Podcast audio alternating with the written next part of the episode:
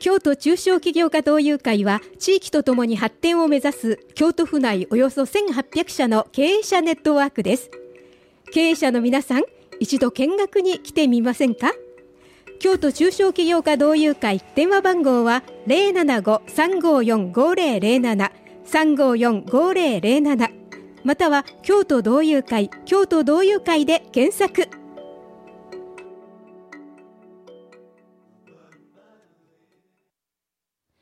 京都中小企業家同友会プレゼンツ。ハッシュタグ京都の地域企業。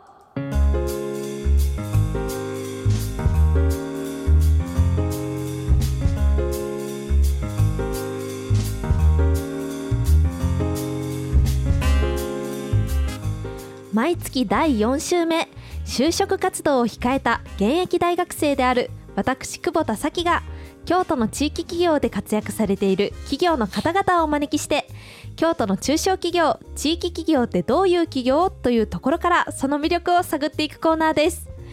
そしてこれから就職活動を考えている学生の皆さんからの疑問質問ご要望なども募集しております。ぜひねツイッターで「ハッシュタグ京都」「ハッシュタグ地域企業」こちらの2つつけてつぶやいてください。メッセージお待ちしております。ということで今回もゲストの方に来ていただいております。自己紹介よろしくお願いします。はい、えー、と京都市の北区にあります、えー、と有限会社ゆたに文章堂のゆたにと申します。どうぞよろしくお願いいたします。はいゆたにさんよろしくお願いします。よろしくお願いします。はいそれではですね早速ねいろいろお話聞かせていただきたいと思います。はいどうぞ、えー湯谷文章堂さん、えー北区七区にオフィスがあるとのことで、えー北区の方はねご存知の方も多いかもしれないんですけれども改めてどういう会社なのか教えていただけますか？はい、えっ、と、ゆたに文章堂はですね、えっ、と、昭和21年、まあ、戦後間もなくですね新大宮商店街に、えーでスタートしたんですけど、はい。えっ、とね、祖母がね、えー、と周りにあの子供が多かったから、うんうん。文房具売ったら売れるんちゃう？儲かるんちゃう？みたいな感じの、えー。すごい軽い気持ちで文具屋を始めたと聞いてます。えー、なるほど。なので、昭えー、と創業はもう76年えなります。ー、なので、えー、と文房具や、えー、とオフィス用品とかあと机とか椅子とかのねああいうオフィス家具あと日用品とかの販売をしております、なるほど。ありがとうございます。戦後始ま戦後すぐ始まってもう76周年と、ねね、いうことなんですね はいそして、えー今ゆたにさんが、えー、ゆたに文章堂の3代目の社長さんということで、えーどういった経緯で今のお仕事役職になられたんでしょうか？そうですね。2017年に、えー、と3代目の社長として、まあ、就任させていただいたんですけれども、はい、あのー幼少の頃からですね、えーいやもう別に後継ぎはしなくてもいいよえー。って言われてたんであすよ。そうなんですね、特に言われてたんですけどでもねうんサラリーマンよりかは見入り結構いいから。って言われて後継ぎはしなくてもいいけどもう、はい。判断は自分に任せるんだけど、こういういいことあるよみたいな感じで、うまくうまくこうねマインドコントロールされましてね。えー。はでそれで、えーもう小学校の卒業文集には、はい。えー、と将来は文房具屋やってますみたいなことを、書いてるぐらいの、まあ、筋金入りの、うんうん。もうまあ自分はもう、えーこのここをやっていくんだみたいなことを思ってましたですね。あそうなんですね、もう小さい時から文房具屋さんの社長になるぞっていう気持ちでそうですね。育たれてきたと、そうですね、はい。なのであのうん大学も卒業して、まあ、あの卒業の時には就職のね、お話があるんですけれども、えー、と就職の活動はせずにですね、はい。あの実はあの国用株式会社っていうところが、うんうん。あの文房具のね、はい。国用株式会社っていうところが次期後継者、をうんうん。えー研修に、えー受け入れるっていう制度がありましてそれをね国用の営業マンから聞いて、はい。ぜひこっちももしそのずっと続けられるのであればもうこれはこの研修制度を使った方がいいよと言われてあの国用に行ってきました。あなるほど、はい。国用の東京ですかね。そうですね。そ東京で3年間やっておりましたね、あそうなんですね、3年間東京で修行してこられたと いうことなんですね。その国用さんとのつながりはやっぱり文房具屋さんやられているのであの仕入れ先とかでつながりがあったっていう。まさにそうですね。はあ。あの国用の製品をその仕入れ会社から買ってたという感じで仕入れてあの販売するっていうことですね。なるほど、はいそうなんですね。国用さんにそんなに面白い制度があるっていうことを初めて知りました。実はね、はい。国用だけじゃないと思いまあす。そうなんですか。今今はちょっとわからないですけど当時はあのえっ、とね複合機のメーカー、キャノンさんとかね、リコーさんとか、へそういうようなところえもあのこういう同じような制度を持っておらしあ。持っておられますね。そうなんですね、、はい。や面白い。いうんやありがとうございます、そしてですねあの3年間東京に修行されてきたとのことで、はい。えーどんなことをされていたんでしょうか？そうですね。あの配属はですね文房具ではなくて、あそうなんですね。オフィス家具の方のオフィス家具。はい、はい。あの机とか椅子とか収納庫とかそんなんをずっと販売してたんですけれどはい。担当が横須賀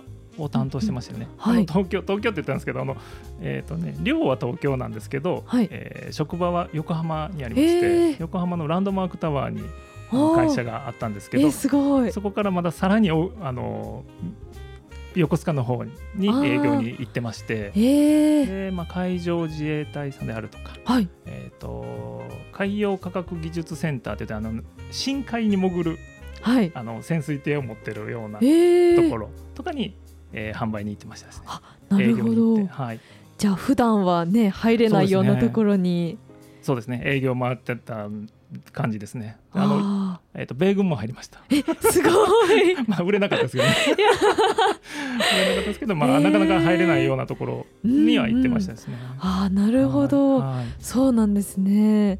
いやもうそれはね東京に修行に行かれた頃からならではというか。そうですね。で同期がまあ8人いたんですけど、はい。あのまあ私とこの同期はまあそんな感じではなかったんですけど、はい。あのーえっとねやっぱりこう意識が低めのそういう研修社員の方とかもやっぱりいらっしゃるんですね。あの後継ぎでね。そうそうそうそう。なので、うん。あのまあそういう方もいらっしゃるんですけど、はいゆたにさんはねどうだったんでしょう、えっと当時の部長とかに「お前なんでそんな家具売ってくるね」みたいなことを言われるぐらいに、まあ、あの結構真面目にはあー。あの修行させていただいてましたですねなるほど。3年間ね、あの営業励まれたと。はいそうですね。あそうなんですね、はい。ありがとうございますそしてですね3年間経ってうん。東京から京都に戻ってこられた時どんなお気持ちだったんでしょうか？そうですね。あの国用にいた時はですね、はい。えー、と物を売ってくるっていうもう本当に営業だけっていうような、えー切り分けができてたんですけれど、はい。実際にやっぱり帰ってくるとですね全てを経理,、ね。経理であったり、えー、と商品の発注であったりうん。で営業も全部自分のことをは自分でやらないといけなかったもんですからまあ、あの小さい頃からねそれは見て,、はい。見てたとはいえうん。結構ね戸惑いというかねうんそんなのがありましたですね。あーやっぱり大変だなと、はい、はいそうですね。ああそうですよね。はい、そしてあのー学生の頃あの一旦国一旦は国用さんに就職されたということなんですけれども、うんうんあの家業を継ぐ以外のうん。選択肢というか他に就職活動をしようっていうお気持ちはやっ。ぱりなかったんでしょうか？ぶ卒業文集にね小学校。もう決めてたぐらいですもんね。筋金入りなんですけど、はい。あのーえっとね筋金入りであったがゆえに、はい。もう一旦例えば全然違う会社に就職してしまうと、はい。あの戻ることが決まっ自分の中では決まってたもんですからやはい。はりその向こうの会社にもね、やはり迷惑がかかる。ななので、えーとね、最初ちょっとだけそのエントリーシートで送ったりとか、はいあえーと面接うんね面接にも行ってたんですけど、はい。やはりその身が入らなかったというかね、うーん。なので、えーとまあ、迷惑かけたらもうちょっと申し訳ないなっていうのがさ先行してしまって、えーちょっと申し訳その、うん、うーんと気乗りがしなかったような状態だだったんですけどこの制度を知ってああもうじゃあこれこれ行きましょう。ね確かにちょうどいい制度というか。そうですね。あそうなんですね。いやでもあの湯谷さんのように、やっぱり京都ですしこのラジオを聞いてくださっている学生さんの中にも家業を継がれるっていうねうん。選択肢がある方もいらっしゃるんじゃないかもないかなと思うんですよ。そうですねねなのでこの育成制度とかもね、あのいいかもしれないですね。すね貴重なお話聞けたなと思います。ありがとうございます。はい。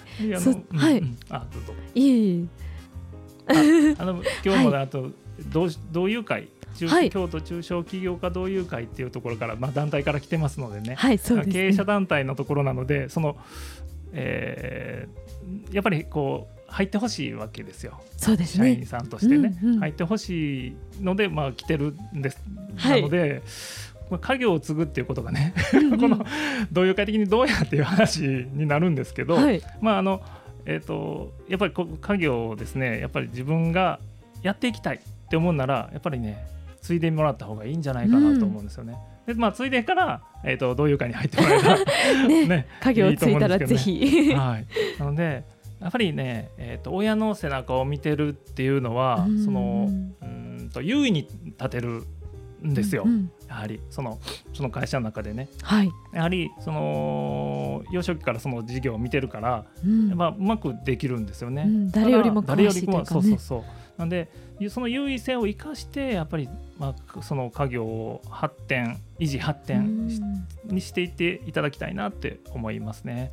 はい、でもしもしですね今これはお聞きの方で、えーと、あどうしようかなやっぱり、いや今の自分には合わないかもしれないなってちょっとでも思っていらっしゃるなら、はい、そしてつあのともあるし、えーと、継ぎたいと思っていらっしゃる方もあのえーと、親両親の方とね、はい、ぜひお話をしてほしいんですよね。はいそうですよね、えーえー、なんでちょっとちょっと事業の話ってなかなかねその家庭の中で話すことないかもしれないんですけど、うん、その辺を時間をしっかりとってですね、まあ、よく話をしてほしいなって思いますね。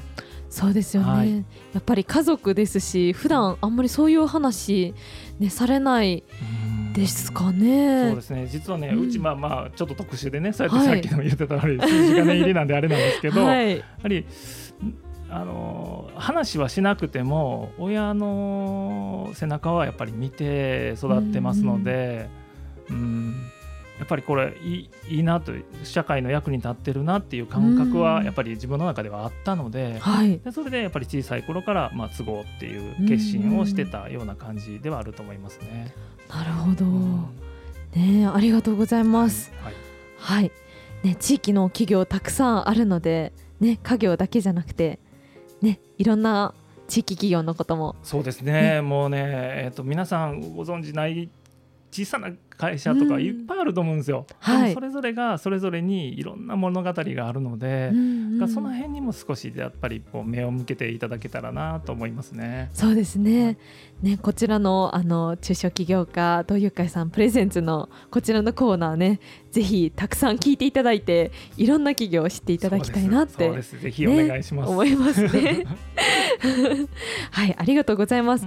それではですね最後に、えーえー、京都中小企業家同友会京都の地域企業として、えー、リスナーの皆様にメッセージお願いできますでしょうか？はいえーと、私たち中小企業はですねなかなかこう情報自分のところのね会社を PR するっていうのがうまくないんですよ。なので、なかなかこう魅力が伝わりにくいかなっていう部分もあるんですけれどその地域の中ですごく頑張ってます、はい、私たち。で雇用も徐々に徐々に増やしてますんでその辺もにもこう目を向けていただいてですね。で、あのー、選択肢の一つに入れていただければなと思いますね。はい、はい。でやはり私たちあのいろんな、えーと、皆さんにですね知っていただきたいなと思って、えーと、いい企業を目指してい。ろいろ学びを深めてます。はい、で今年はですねちょっと、はい、あのはい。えーと経営理念とかですね将来のビジョンを作るえーと、実践塾っていうセミナーもやってまして、うんうんはい、そんなも半年間かけて、えーと、なんとか人を生かす経営をする会社を目指そうっていうので、私たち頑張ってますので、はい、あれあの頑張ってます。で、はい、地域の大学でもあのその会員企業はですねいろいろ話する機会も増えてきてますので、はい、まあ、そういう機会があればですね実度その足を運んでいただいて、えー聞いていただければなと思いますね。はいはい、ありがとうございます。そうですよね。あの私同志社大学に通ってるんですけれども、同志社大学にも今度ね来ていただけるとのことで、そうですね。来月に3回えっ、と講演させていただきますね。はい。でね1回生が対象っていうことで、私もすごく聞きたかったので残念なんですけれども、ねまたそういう機会がありましたら皆さんぜひ参加してみてください。ね。どうぞよろしくお願いします。そして先ほどのね実践塾っていうお話塾長を今度ねゆうたにさんがされるんですよそうなんですよね。半年間えっ、と塾長として頑張ってます。はい、はいあのこちら推薦で塾長になられるとのことで あのね人徳がない人しかできないんだよっていうふうにさっきあの 打ち合わせであのゆたにさんが言ってたわけではないんですけれどもねあの教えていただきました。はい本当にあのすごく自分もねあの戸惑いながらですけれども、はい一歩一歩まあ成長していこうと頑張ってます。はいはい。ね、あの人間尊重の経営をあの土友会さん目指しておられるとのことでそうですね。ねいやーはいということで ゆたにさんありがとうございます。ありがとうございました。はいそれではですね最後にあの私の方から、えーご案内させていただきたいと思います。えー京都市が仕事ナビで検索していただきますと、えー地域企業の情報たくさんあります。えーですので皆さんぜひ京都市が仕事ナビで検索してください。えー京都市が仕事ナビの LINE 公式アカウントもありますのでこちらもぜひフォローをお願いします。えー地域企業の情報が満載のデジタルブックであったりとか、えー企業説明会の最新情報も見ることができます。えーそしてですね FM870 ラジオミックス京都の番組ページや Apple Podcast、Spotify からも番組のバックナンバーお聞きいただけます、えー今までにもたくさんねあの地域企業の皆さんに、えーゲストで来ていただいておりますのでぜひそちらもチェックしてください、えーということで、え今回はゆたに文章堂から、えーゆたにえーゆたに吉高さんに、えー来ていただきました。ゆたにさん、えーありがとうございました。ありがとうございました。